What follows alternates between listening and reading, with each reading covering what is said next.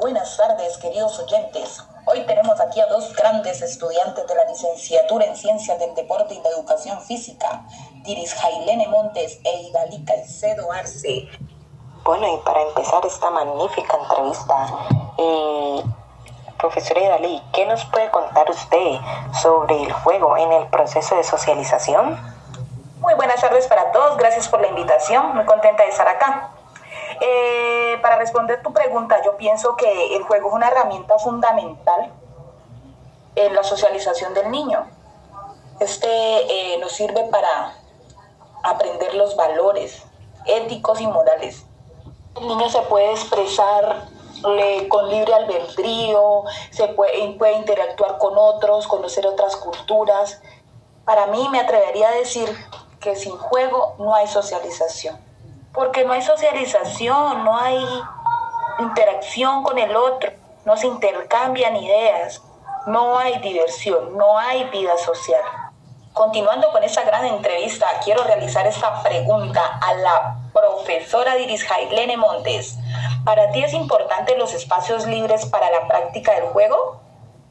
Claro que sí, es demasiado importante, ya que en estos los niños pueden reunirse y compartir, sea con sus mismos padres o con niños, y a través de que estas situaciones pasan, de que el niño juega, comparte, se divierte, a través de esto el niño logra ir desarrollando tanto su desarrollo emocional como social.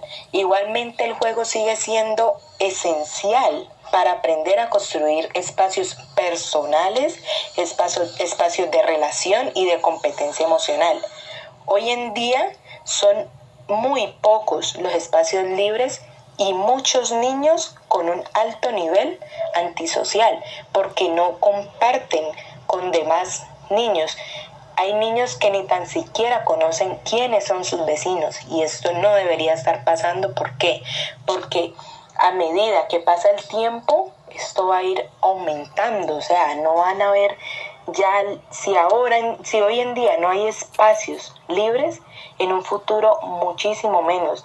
Y esto eh, deteriora el, el proceso de aprendizaje que tiene el niño y él dentro del juego va estimulando Profesora Idalí, ¿cree usted que el entorno afecta para el desarrollo emocional adecuado?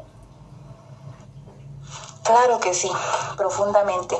Si nos encontramos en un entorno agresivo, donde tus padres no te apoyan, donde siempre hay peleas, donde está el vicioso, donde está el ladrón, donde está siempre el problema, ese entorno no es el adecuado para los niños y más en su primera etapa de la vida. Esto lo que hace es formar niños inseguros, incompetentes emocionalmente, donde son agresivos, donde eh, el espejo de la casa lo reflejan ellos. Por lo contrario, eh, hay un entorno, una familia donde hay amor, donde el papá y la mamá eh, son amables, son seguros, te apoyan, todo es armonía. Son niños competentes emocionalmente, niños seguros de sí mismos, con una buena autoestima. Entonces, claro que eh, el entorno afecta y eso es lo que debemos de empezar a cambiar, a mejorar, para crear personas, para formar personas competentes emocionalmente, seguros de sí mismos.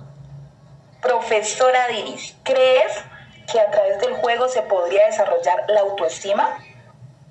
Sí, ya que entre más juegan se logra desarrollar su capacidad de aprendizaje y la relación con su entorno.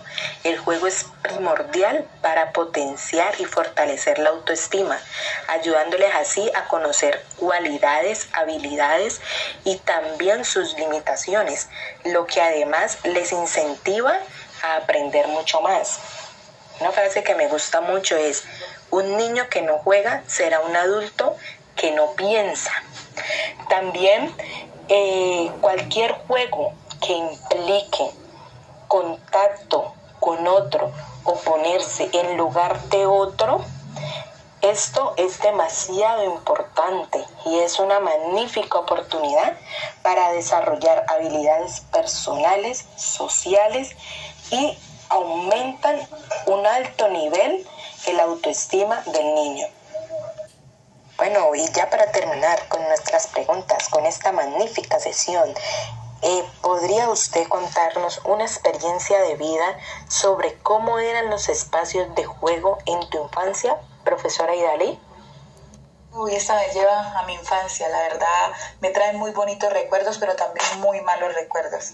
Pero quiero que sepan que el entorno, los espacios, o sea, era una cosa hermosa, espacios grandes. Eh, como tal, yo soy de una vereda, entonces eran zonas inmensas, verdes, entonces teníamos la libertad, la que quisiéramos, pues para jugar, para explorar.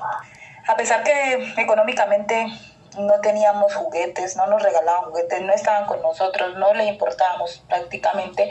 Eh, nosotros nos la ingeniábamos, nosotros la creatividad siempre estaba ahí y hacíamos nuestras propias muñecas, cogíamos un palo, eh, eh, hojas de, de, colino en cincho, hacíamos nuestra Barbie, hacíamos nuestras ollitas de barro, hacíamos nuestra comidita con las hojas, balones pues con trapos viejos y bolsas, eso era una locura, pero ahí siempre estábamos a pesar de que no había el apoyo pues de nuestros padres, que mi papá era súper agresivo, no le gustaba que nos eh, relacionáramos con los vecinos, eh, era una cosa loca, pero tengo esa, esa bonita experiencia de que así no tengamos la economía, no tengamos los lujos, no tengamos tantas cosas, tenemos esa creatividad y tenemos otros recursos y, y podemos construir cosas nuevas si alguno de los padres están escuchando, algún padre, yo quiero decirle que apoyen a sus hijos, que no importa el dinero, que lo que importa es la parte afectiva. Bueno, y ya para terminar, queremos decirles que muchas gracias por quedarse hasta aquí, porque si están escuchando esto en este momento es porque se quedaron hasta el final y aprendieron muchísimo sobre el juego.